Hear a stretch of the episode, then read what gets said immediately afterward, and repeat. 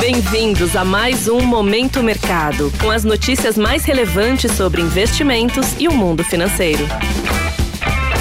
Muito bom dia para você ligado no Momento Mercado. Eu sou o Deverson Rocha e bora para mais um episódio desse podcast que te informa e te atualiza sobre o mercado financeiro. Hoje vou falar sobre o fechamento do dia 11 de setembro, segunda-feira. Cenário internacional. No mercado internacional, o dia foi de apetite ao risco, principalmente por conta da economia chinesa, que renovou esperanças de que o país poderá contornar sua desaceleração econômica. Além disso, a alta de mais de 10% dos papéis da Tesla, após recomendação de compras pelo Morgan Stanley, ajudou a manter as bolsas de Nova York no azul. Em meio a este cenário, o índice S&P 500 fechou em alta de 0,67%, Dow Jones avançou 0,25% e o Nasdaq subiu 1,14%.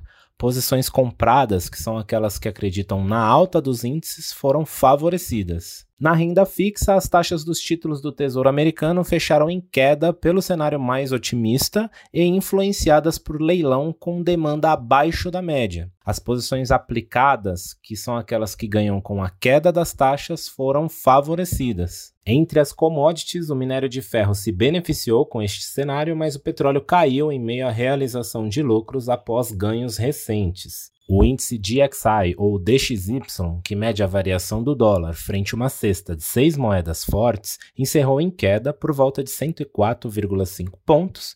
Destaque para o fortalecimento do iene após o presidente do Banco do Japão ter declarado que pode abandonar a política de juros negativos se houver confiança no avanço de preços e salários.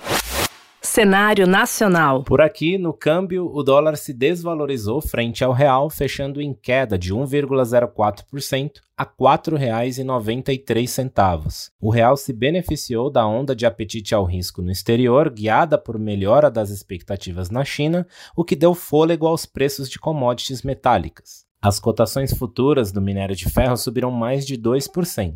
Em meio a este cenário, as alocações compradas ou expostas à variação cambial ficaram no campo negativo. No mercado de juros futuros, as taxas fecharam em queda, influenciadas pelo impulso dos ativos no exterior e ajustes de posições antes da divulgação do IPCA de agosto que teremos hoje. Os investidores consideram alta a estimativa de 0,28% dada pelo mercado, o que favoreceu para posições mais otimistas. Desta forma, posições de investimentos que apostam na queda dos juros futuros apresentaram um resultado positivo.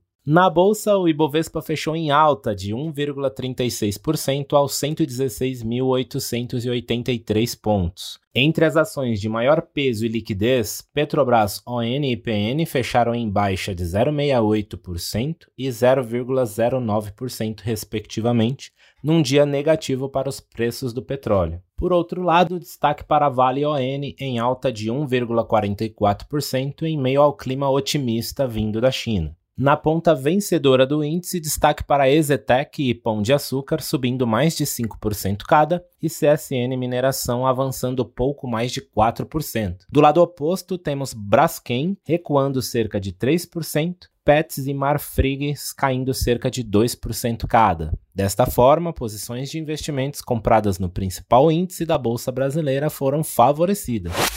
Pontos de atenção. Na agenda do dia, destaque para o relatório mensal da Organização dos Países Exportadores de Petróleo, a OPEP, e durante a semana vamos acompanhar a divulgação dos dados da inflação nos Estados Unidos. Por aqui, mercado de olho na divulgação do IPCA de agosto e o Tesouro faz leilão de pós-fixados. Sobre os mercados, agora pela manhã as bolsas asiáticas fecharam sem direção única, enquanto investidores aguardam novos dados de inflação nos Estados Unidos que poderão ajudar a definir a direção dos juros americanos. Na Europa, os índices abriram em queda, assim como os futuros de Nova York. Desta forma, termina o Momento Mercado de hoje. Agradeço sua audiência, um excelente dia e bons negócios. Valeu! Você ouviu Momento Mercado com o Bradesco. Sua atualização diária sobre cenário e investimentos.